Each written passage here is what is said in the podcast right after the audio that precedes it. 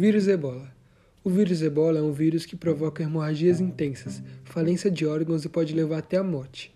Os seres humanos podem espalhar o vírus entre si pelo contato com fluidos corporais, como o sangue, por exemplo.